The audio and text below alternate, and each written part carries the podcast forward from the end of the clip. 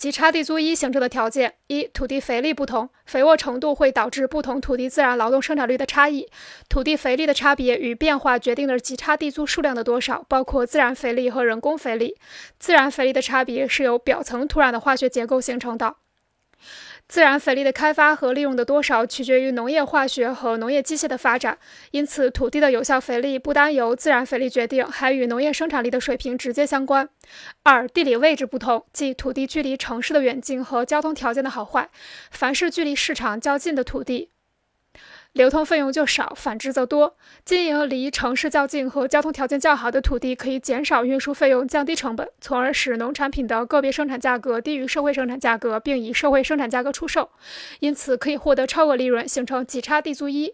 然而，土地肥力和位置可以发生相反的作用。一块土地也许位置很好，但肥力很差，或者情况相反。这说明在土地的开发和利用中，土地肥力和位置会随经济发展的要求而变化，既可能是先开发和利利用肥沃的土地，也可能是先开发离市场近但肥力较差的土地。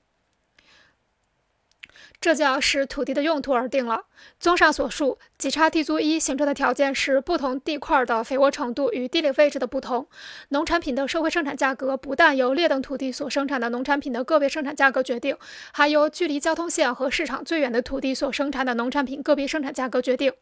这样，农产品的个别生产价格低于社会生产价格的超额利润就转化为极差地租一。